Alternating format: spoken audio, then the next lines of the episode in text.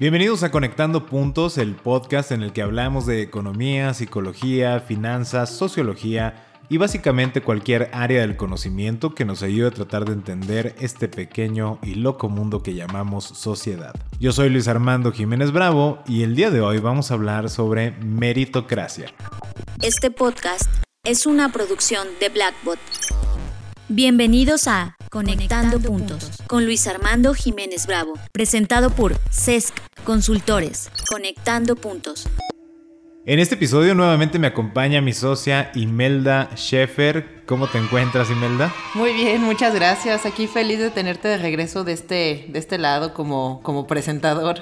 Mm, pues no sé, yo creo que hay que repetir este tema donde tú tomes el control de conectando puntos, porque en ocasiones es bonito estar del otro lado siendo el entrevistado y está muy interesante también esa dinámica. Posiblemente la repitamos en el futuro.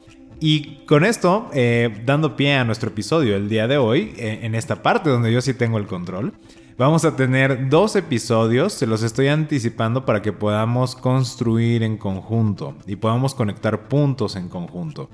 En este primer episodio sobre meritocracia nos vamos a enfocar en la conceptualización de lo que es la meritocracia, vamos a dar un poquito de trasfondo de las investigaciones que, hemos hecho. Y en la segunda parte vamos a abordar nuestras reflexiones. Y sin más, Ime, tú que has investigado muchísimo más, por favor platícales un poquito de cómo es que surgió esta idea de armar este episodio sobre la meritocracia. Estás escuchando Conectando, Puntos con Luis Armando Jiménez Bravo.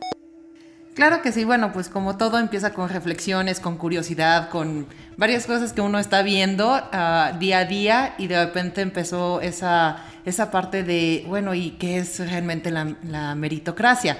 Entonces, bueno, dentro de nuestras reflexiones estuvimos pensando también en las organizaciones y pues en sí, digamos que la meritocracia es reconocer a las personas por sus méritos y normalmente es como con eso se le asignan responsabilidades sobre esa base.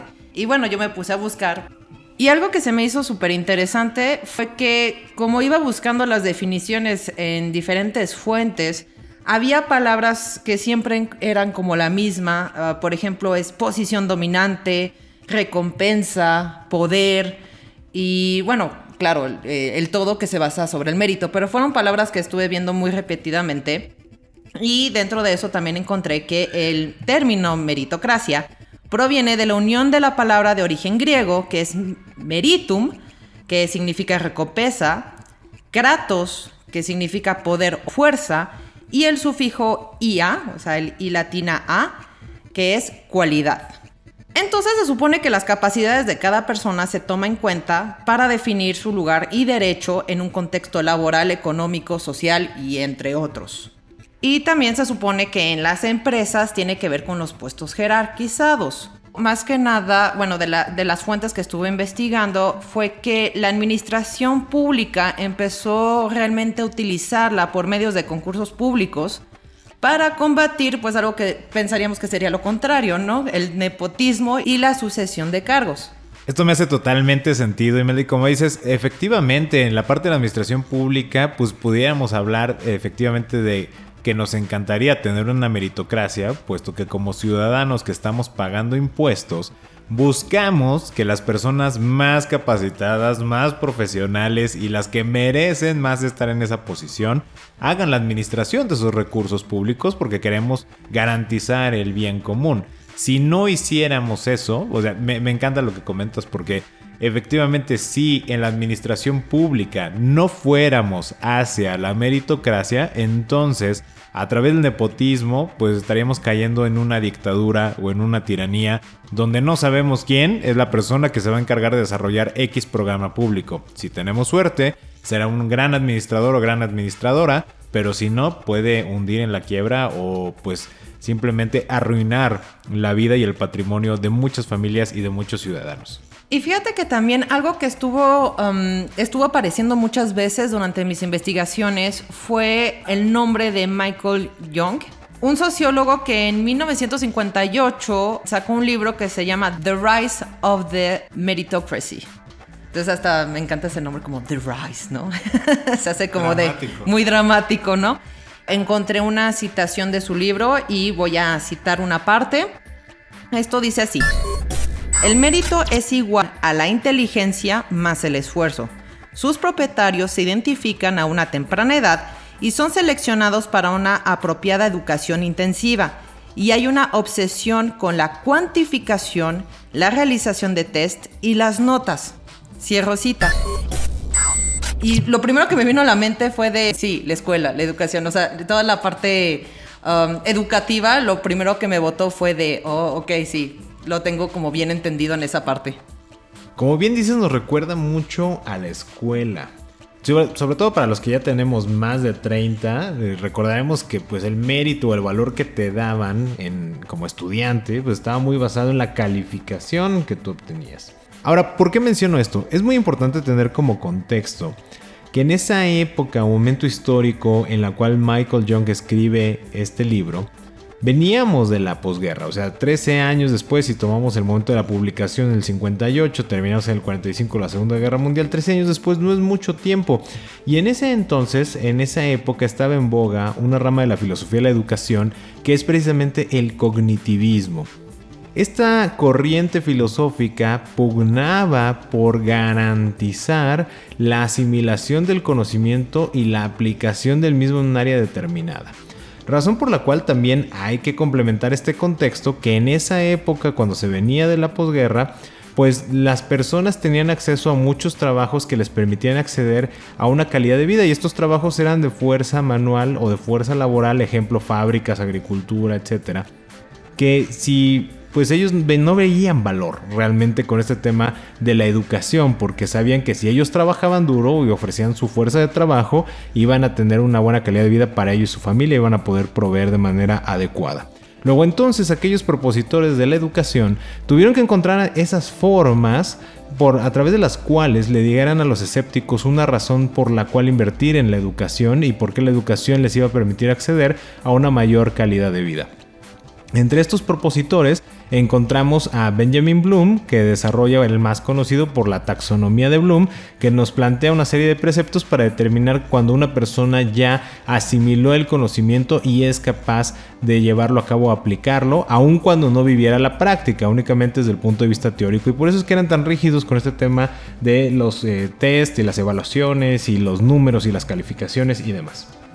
Y con esto quiero rematar que cuando evaluamos la idea o el ideal de la meritocracia, vamos a ir notando que en función de la época que estamos viviendo y las corrientes de pensamiento que se están floreciendo, que se están manifestando, pareciera que el sentido del mérito iba cambiando. Y con eso te doy pie, Imelda, para que continúes porque esa investigación que hiciste es extremadamente interesante. Sí, y quiero agregar que, bueno, también a mí se me vino a la mente que cuando uno habla de la educación eh, en ese aspecto, también luego empiezas a, ligarlo con la vida en familia, ¿no? Pero bueno, vamos a continuar con las investigaciones. Y entonces, em, justamente, de hecho fue Luis quien me había compartido una liga de un talk at Google que es una conferencia de Rey Dalio, donde habla sobre los, bueno, más que nada se basa sobre su libro de Principles, Life and Work, esto es, principios de la vida y del trabajo. Y por lo mismo me gustaría que Luis nos compartieras, pues, quién es Rey Dalio, por qué te, te interesó eso, porque pues fue algo por lo que me compartiste, ¿no? Bueno, como saben, aquí en CES Consultores y mucho de nuestro perfil es eminentemente financiero, hacemos análisis financiero y Ray Dalio, pues es el fundador de Bridgewater Associates, que es el mayor fondo de cobertura del mundo. Y cuando escribe este libro, naturalmente que todos los que nos encontramos en el mundo financiero, pues tenemos que leerlo y consumimos todo este contenido una vez que lo liberan a través de todas estas plataformas como Talks at Google, TED Talks y demás. Aquí la parte importante y por la cual te lo recomendé, como bien puntualizas en tu pregunta, de bueno, ¿qué es lo que me llamó la atención? Uno, ya lo especifiqué por el tema de finanzas, pero también hay que entender esta parte de contexto. Él como empresario decía, la meritocracia es agregarle valor a mi negocio. En otras palabras, que se tomen mejores decisiones en función de las opiniones de personas que tienen más competencias para emitir esa opinión y en consecuencia todos vayamos en el mismo sentido. Para resumirlo todavía más, él lo plantea de este sentido. El éxito es igual a tener pensadores independientes en tu equipo. Pero para lograr que esos pensadores independientes trabajen en equipo, entonces tenemos que basarlo en la meritocracia y tiene una forma que él mismo menciona que tardó 25 años, que es un, es un buen pedazo de tiempo, estamos hablando de un cuarto de siglo para llegar a esta idea, pero me gusta muchísimo más tú que te metiste más a fondo, dime, ¿qué idea construyó alrededor de la meritocracia para su fondo de cobertura? Bueno, primeramente quiero hacer una corrección, una gran disculpa por eso. De hecho, la conferencia se llama Principios de la vida y el trabajo y su libro se llama Principios para el éxito. Entonces, bueno, yo les recomiendo que vean el todo. Si está algo largo esa conferencia, pero está muy interesante. Y hay una sección donde justamente, bueno, pues entenderemos que por el contexto de que él está por la meritocracia y nos enseña que después de muchísimos años de trabajo, empezó a utilizar algoritmos para poder medir la meritocracia. Y enseña justamente el programa que se llama Dot Collector. Y se ve que en una junta el programa sirve para que cada quien califique los pensamientos del otro. Esto es de que van dando como opiniones y los demás empiezan a calificar y puedes ver las calificaciones que te dan y, ver las calificaciones de los otros y todo eso. El programa junta toda la data de todas las juntas y también, bueno, tiene como doble em, funcionalidad esto es que puede juntar a las personas que puedan complementarse para realizar algún tipo de trabajo. Les dejamos un pequeño extracto.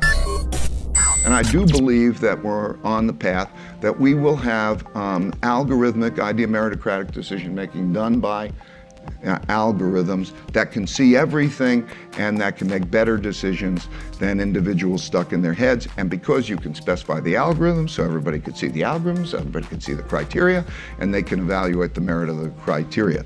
But to just give you a little uh, sense of that, what I want to do is um, just uh, show you a, a little clip of one of the tools that we use, and it'll give you a flavor of what we're doing. In order to give you a glimmer into what this looks like, I'd like to take you into a meeting and introduce you to a tool of ours called the dot collector that helps us do this. A week after the US election, our research team held a meeting to discuss what a Trump presidency would mean for the US economy. Naturally, people had different opinions on the matter and how we were approaching the discussion. The dot collector collects these views it has a list of a few dozen attributes, so whenever somebody thinks something about another person's thinking, it's easy for them to convey their assessment. They simply note the attribute and provide a rating from 1 to 10.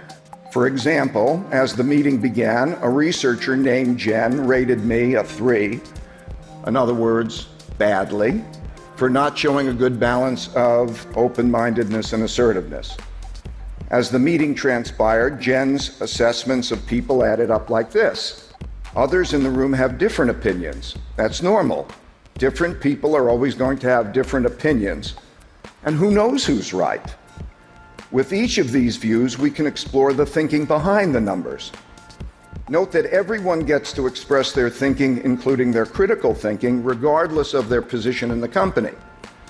Jen, who's 24 years old and right out of college, can tell me, the CEO, that I'm approaching things terribly.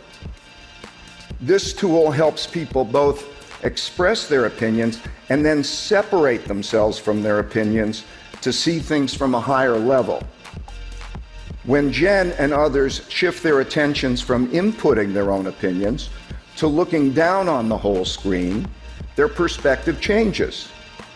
They see their own opinions as just one of many and naturally start asking themselves, how do I know my opinion is right? That shift in perspective is like going from seeing in one dimension to seeing in multiple dimensions. And it shifts the conversation from arguing over our opinions to figuring out objective criteria for determining which opinions are best. Behind the dot collector is a computer that is watching it watches what all these people are thinking and it correlates that with how they think. And it communicates advice back to each of them based on that. Then it draws the data from all the meetings to create a pointillist painting of what people are like and how they think. And it does that guided by algorithms. Knowing what people are like helps to match them better with their jobs. For example, a creative thinker who was unreliable might be matched up with someone who's reliable but not creative. Knowing what people are like also allows us to decide what responsibilities to give them and to weigh our decisions based on people's merits. We call it their believability. Bueno, y escuchando esto, yo cuando lo, eh, lo vi, sinceramente me quedé pasmada, me, se me hizo muy... Bueno, hay muchos pensamientos y eso ya lo pasaré para la segunda parte de este, de este tema. Pero lo primero que se me vino a la mente fue conectarlo con lo que estuvimos hablando sobre lo que nos enseñó Damodaran en otro episodio. Y lo conecté mucho de, ah, puedes conectar a un visionario con un ejecutor porque pues ese programa pues ya te dice, ¿no? Pues justamente le está poniendo muchísimo tiempo y muchísimo esfuerzo para poder trabajar en su empresa en la parte de la meritocracia, analizarla um, y utilizarla de mejor manera. Pero bueno, vamos a irnos hacia el otro lado de la moneda. También estuve investigando en que realmente hay varias opiniones um, de sociólogos e investigadores que indican es una ideología que sirve para justificar a los que ocupan posiciones de, de privilegio y responsabilizar a aquellos que no realizaron el esfuerzo necesario, vamos a decirlo así, para poseer los conocimientos para llegar a tener esos privilegios. Y de hecho, entre ellos se encuentra Michael Sandel, es un profesor de filosofía política y autor de un ebook que se llama La tiranía del mérito. Entonces, nada más con el título. Qué fuerte. Ajá, nada más con el título ya sabemos cuál es su posición al respecto.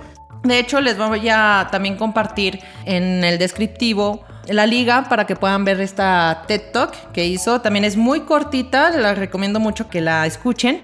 Les quiero poner un extracto. Here's a question we should all be asking. What went wrong? Not just with the pandemic, but with our civic life. What brought us to this polarized, rancorous political moment? In recent decades, the divide between winners and losers has been deepening, poisoning our politics, setting us apart. This divide is partly about inequality, but it's also about the attitudes toward winning and losing that have come with it. Those who landed on top came to believe that their success was their own doing, a measure of their merit, and that those who lost out had no one to blame but themselves. But the problem isn't only that we failed to live up to the meritocratic principles we proclaim. The ideal itself is flawed. It has a dark side. Meritocracy is corrosive of the common good. It leads to hubris among the winners and humiliation among those who lose out.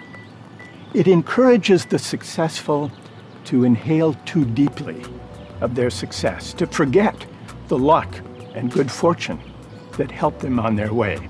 And it leads them to look down on those less fortunate, less credentialed than themselves. Y bueno, ahora escuchando a Michael Sandel, por favor, yo recomiendo muchísimo que lo escuchen el, el, completo, nada más dura como ocho minutos. Me llamó la atención justamente fue esa de la meritocracia corroe el bien común.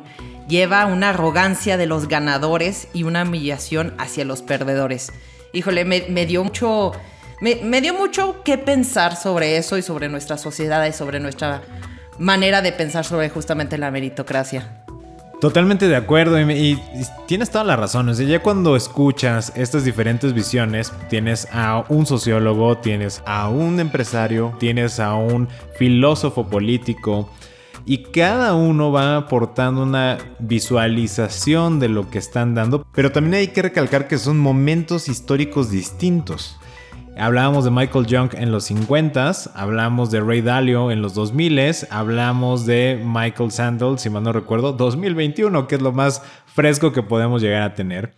Y efectivamente, eh, en esta parte hay como una gran confusión respecto entonces lo que es la meritocracia, porque pareciera entonces que si se va a responsabilizar a las personas porque no tuvieron el conocimiento para ganar, todo este alboroto que se hizo alrededor de Wall Street Bets de Reddit cuando hicieron lo de GameStop, pues no haría sentido que los fondos de inversión se quejaran porque alguien les ganó la patada o movieron las cosas, porque fue como de, ay, no tuviste el conocimiento y en una meritocracia, pues ni modo te toca ganar o perder con la baraja que te tocó y como la supiste usar, ¿no? O como quisiste usarla. Y esta parte es muy interesante porque la reflexión que nosotros abstraemos a partir de toda esta información que estuvimos investigando y que ahora les compartimos es precisamente votar esta pregunta. Entonces, ¿qué es mérito? Está en función de la época en la que vives, está en función del lugar en el que vives, está en función de los objetivos que persigues y es ahí donde nos encantaría el conocer sus opiniones respondiendo a esta pregunta. Para ustedes, ¿qué es mérito? O hasta culturalmente, ¿no? Sí, la cultura tiene que ver, eh, o qué más tiene que ver alrededor del mérito y cómo lo podemos conceptualizar. Y es una parte muy poderosa, porque pareciera que dependiendo a quién le preguntes, la visión sobre el mérito va a cambiar y en consecuencia también las implicaciones que esto tiene. Nos encantaría, y lo vuelvo a hacer énfasis, que por favor nos compartan su respuesta, lo que ustedes piensan a favor o en contra de la meritocracia, pero también desde su perspectiva, de lo que ustedes saben y conocen, y en consideración de lo que hayan investigado posterior a lo que nosotros les presentamos, ¿qué es mérito? ¿Qué es mérito? ¿Cómo lo podemos definir?